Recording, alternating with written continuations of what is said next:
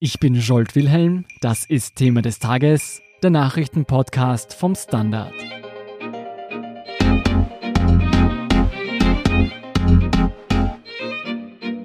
Der Kampf gegen den Klimawandel erfolgt an vielen Fronten. Ins Zentrum der Aufmerksamkeit rücken zunehmend Elektroautos.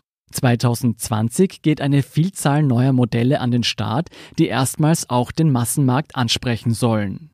Wieso es eine E-Auto-Revolution braucht und welche Hürden dazu überwunden werden müssen, erklärt Wirtschaftsredakteur Günther Strobel. Hallo Günther. Grüß dich, Scholt. Günther, der Klimawandel schreitet voran. Die Auswirkungen betreffen uns alle. Um Treibhausgase zu reduzieren, müssen erneuerbare Energien und nachhaltige Produktionsprozesse gefördert werden. Welchen Stellenwert für die diversen Umweltschutzpläne und Klimaziele hat hier die Automobilindustrie? Ja, schon einen sehr großen und überwiegend auch unterschätzten. Man stelle sich vor, die Autobranche ist nach der Industrie inklusive Stromwirtschaft der zweitgrößte Erbringer von äh, umweltbelastenden Treibhausgasen. Seit 1990 äh, sind die Emissionen, die auf den Verkehr zurückzuführen sind, um nicht weniger als 70, 73 Prozent in dieser Größenordnung gestiegen. Also in diesem Bereich muss sehr viel passieren, um insgesamt das Klimaziel zu erreichen. Verbrennerautos sorgen also für massig Treibhausgase. Im Fokus steht nun der Wandel in Richtung Elektroautos. Warum eigentlich E-Autos und nicht Wasserstoffautos? Weil mit Wasserstoff die Forschung noch nicht so weit ist, äh, noch nicht auf einem Stand, dass sie auch massenwirksam sozusagen und das Volk gebracht werden kann. Elektroautos, da gibt es doch schon seit vielen Jahren inzwischen äh, sehr intensive Forschungen, vor allem was die Kapazität der Batterien betrifft und das Beiwerk ringsum, Infrastruktur und so, auch da hat man schon Fortschritte gemacht. Welche Vorteile bringt denn ein E-Auto gegenüber einem Verbrenner mit sich? Mal ganz klar, an erster Stelle lokal ganz wenig CO2-Ausstoß. Dann natürlich geringere Betriebskosten, weil Strom günstiger ist als Benzin oder Diesel. Und nicht zu vergessen natürlich, vor allem wichtig für die Stadt, die geringe Geräuschentwicklung. Man hört faktisch nur den Abrieb der Reifen und sonst nichts. Inwiefern hängt es denn ab, von welcher Energiequelle das E-Auto gespeist wird, wie nachhaltig es ist? Natürlich der entscheidende Punkt, wenn 100% erneuerbare Energien dafür verwendet werden, also Strom aus Windkraft bzw. aus der Kraft der Sonne, dann ist das wirklich als nachhaltig zu bezeichnen. Andernfalls im normalen Strommix Europas ist natürlich auch noch Kohle drinnen, ist auch Atomstrom drinnen, den man ja nicht so äh, herausrechnen kann. Trotzdem noch besser als mit Benzin zu fahren? Unterm Strich auf alle Fälle, weil natürlich die Schäden in der Luftqualität ungleich höher sind. Was sind denn aktuell noch die Schwachpunkte von E-Autos? Da ist natürlich der Kaufpreis, der vielen sauer aufstößt und auch viele Leute abhält, ein Elektroauto anzuschaffen. Dann die vergleichsweise noch geringe Reichweite und auch mitunter mangelnde Infrastruktur. Das heißt, nicht überall, vor allem am Land, kann man so einfach mir nichts, dir nichts das Auto wieder aufladen. Fangen wir beim Preis an. Sind bereits günstigere E-Autos in Sicht? Sind in Sicht. Sämtliche Autohersteller, die sich auf dieses Thema geworfen haben, haben in ihrer Produktpalette äh, günstigere Autos, will heißen Autos, die zwischen 10.000 und 20.000 Euro kosten. Zurzeit gibt es ja eigentlich nur ein Auto, den Renault Twizy, der unter 10.000 Euro kostet, ist aber schwer vergleichbar mit einem herkömmlichen Auto, weil er aufgrund des begrenzten Platzangebots schwer vergleichbar ist. Auch andere Hersteller von Nissan über Renault und wie sie alle heißen, haben in ihren Plänen für die nächsten Jahre, auch eigentlich für die dritte Generation an Elektromobilen, deutlich günstigere Modelle im Angebot.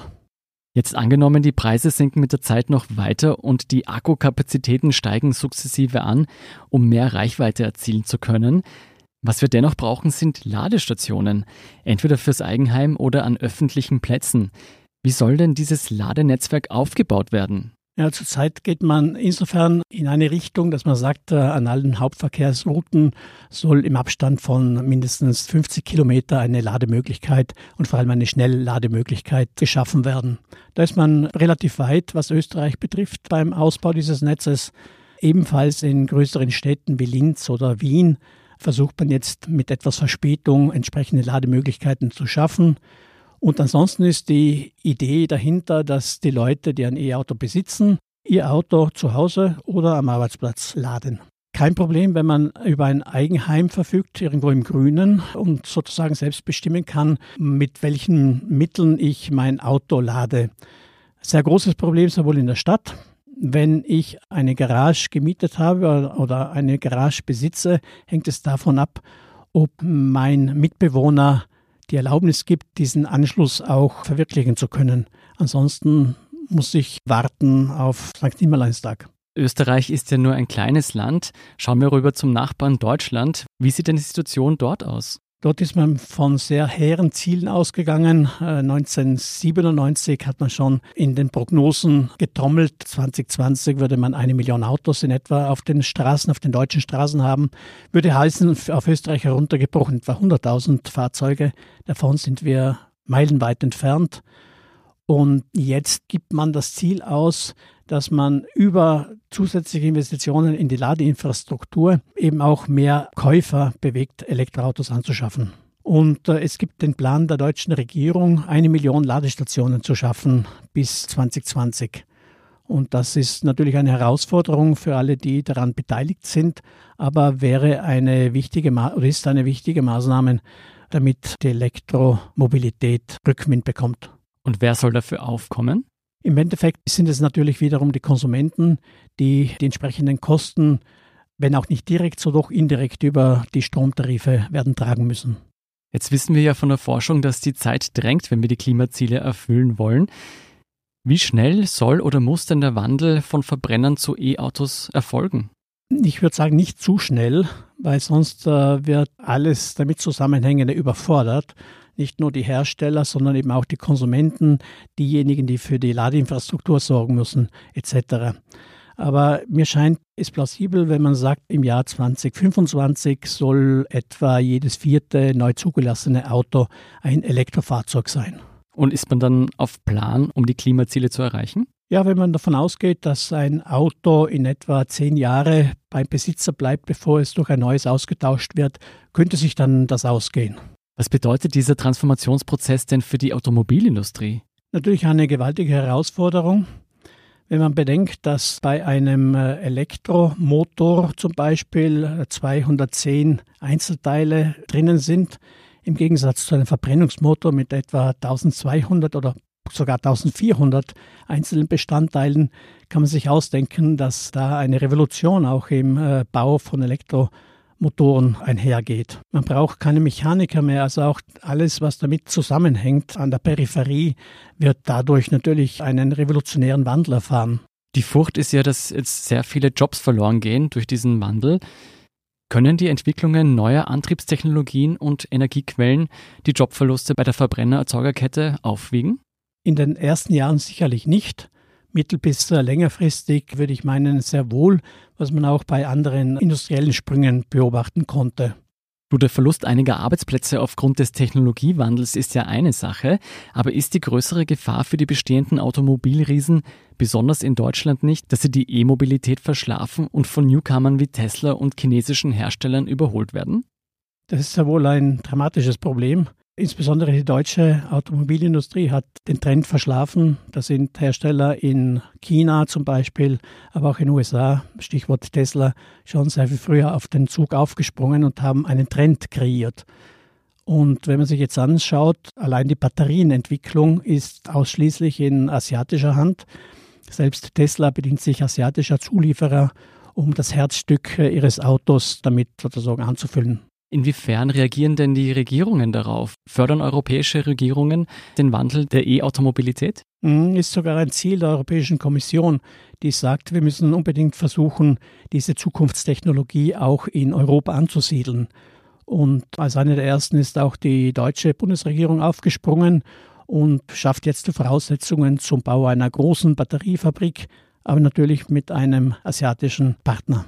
Günther, alles zusammengerechnet, hältst du es für realistisch, dass die E-Auto-Revolution in der erhofften Geschwindigkeit gelingt? Ob die Geschwindigkeit äh, auch passt, um die angestrebten Ziele in der Zeit zu erreichen, wage ich nicht zu beantworten.